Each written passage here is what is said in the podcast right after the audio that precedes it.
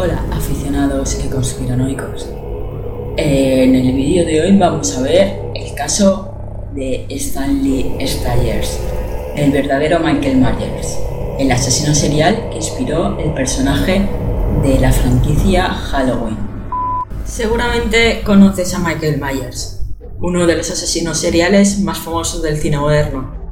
La primera aparición la tuvo en 1978 el personaje principal de la película Halloween, dirigida por John Carpenter. El director creó un personaje terrible que daría espacio a un subgénero dentro del cine del horror que abriría el camino a muchos títulos posteriores bajo su misma influencia. Mientras que algunos creen que Michael Myers es simplemente una obra de ficción, otros creen que su personaje está basado en una persona real, un niño llamado Stanley Styers, que crees tú? Stanley Styers nació en 1912 en Iowa. En ese momento, sus padres estaban encantados de tener un niño pequeño feliz y saludable. Sin que ellos lo supieran, sin embargo, había una enfermera mala, pero mala, trabajando en la guardería del hospital. Después de que nació Stanley, ella lo tomó y lo cambió por otro bebé, solo por simple diversión. Ambas familias se llevaron felizmente a sus bebés a casa, sin darse cuenta del error. Pero había más cosas malas por venir. La otra familia estuvo involucrada en un terrible accidente automovilístico. Cuando regresaban del hospital a casa, tanto ellos como el bebé real de los Steyers fueron asesinados. No mucho después, los Steyer descubrieron que su bebé no era el suyo, la enfermera del hospital fue enviada a prisión, pero eso hizo poco para ayudar a la familia a lidiar con la situación en la que se encontraban. Se sintieron resentidos con Stanley y comenzaron a beber en exceso. Pasaron la mayor parte del tiempo borrachos y gritándole al joven, enterrándolo en su habitación y tratando de hacerlo sentir un miserable, como castigo por no ser de ellos.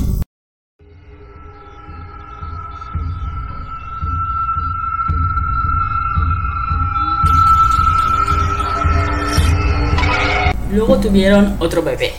Esta vez fue una niña. La llamaron Susie y se convirtió en todo su mundo.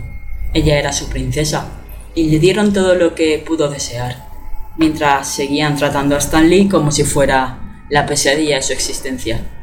Susie se dio cuenta y ella también comenzó a tratar a Stanley muy mal, a menudo golpeándole o pateándolo y siempre gritándole. En la escuela, Stan Lee era a menudo intimidado por su apariencia o su comportamiento. Su hermana no hizo nada por ayudar. A menudo se unía a los otros niños cuando se burlaban de él. No tenía amigos y sacaba muy malas notas.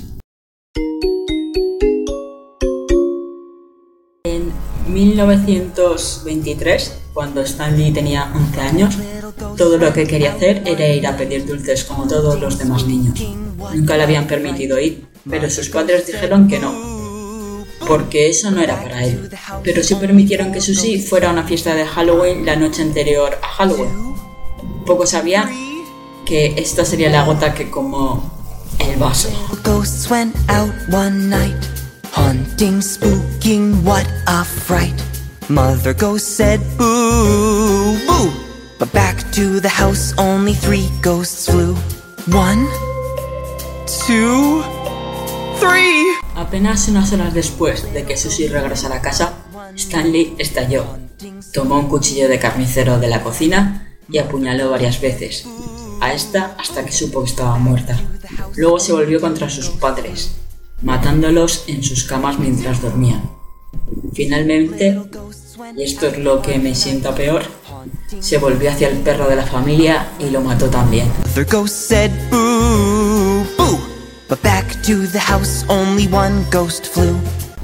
Cuando llegó Halloween, fue a pedir dulces por primera vez. Por supuesto, sus matones todavía estaban ahí fuera, y Stanley atacó y mató tantos como pudo sin ser visto. En un momento, incluso invadió la casa de uno de sus matones, matándolo a él y a toda su familia, antes de regresar a la calle a recoger más dulces. Estaba pasando el mejor momento de su vida, se quedó fuera hasta la mañana, sentado en un columpio en el patio de la escuela, comiendo alegremente sus dulces. Fue entonces cuando llegaron los federales y lo llevaron a una institución psiquiátrica privada, donde estudió durante los siguientes 13 años. Todos los registros de Stanley fueron suprimidos, incluida su matanza de Halloween. Para el resto del mundo era como si nunca hubiera existido. ¿Qué se rompió en la mente de aquel niño para haber cometido semejantes asesinatos? Incluso el gobierno de Estados Unidos quería averiguar lo que había detonado que cometiera semejantes actos tan atroces. Durante 13 años investigaron y especularon con teorías y posibles razones, experimentando con Stanley como si fuera una rata de laboratorio. Se pensó en una posesión, lo analizaron sacerdotes. Todo esto venía por la fuerza que demostró aquel día de Halloween llevándose por delante a personas adultas y levantándolas con un solo brazo, como si tuviera una fuerza sobrehumana. Descartando los signos de paranormal, no se detuvieron allí. Sabían que era un peligro y continuaron investigando con él.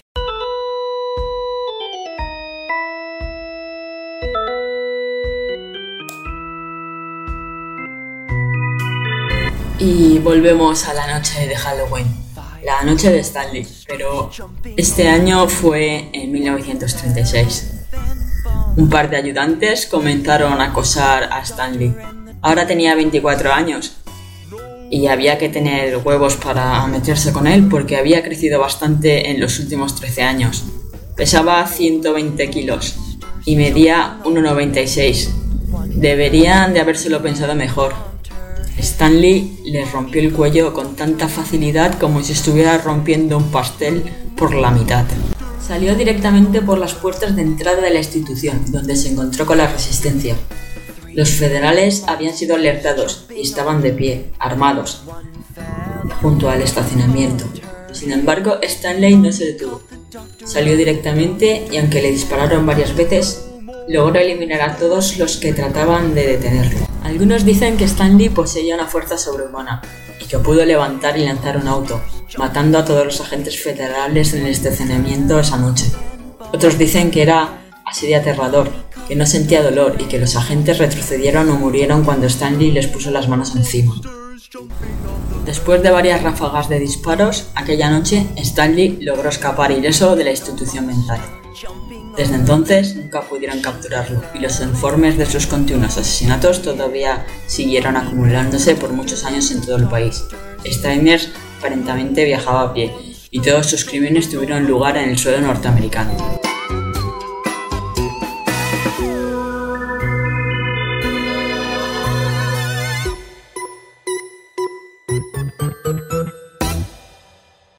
Se dijo que después de escaparse del manicomio fue a vengarse de la enfermera que la había cambiado en el hospital. Pero dado que no existe un registro legítimo o legal de Stanley Styers, nunca podemos saber con certeza si realmente existió. Lo único que he encontrado realmente relacionado con el caso y que realmente es real es un periódico antiguo, pero el asesino, el niño asesino, pone que se llama Brian, no Stanley. Los que me conocéis sabéis que siempre os digo que no le pongáis Brian a vuestros hijos. Lo que sí que sabemos que es verdad es que según confesó el propio Carpenter, en su momento la inspiración para Myers le vino mientras estaba estudiando en la universidad.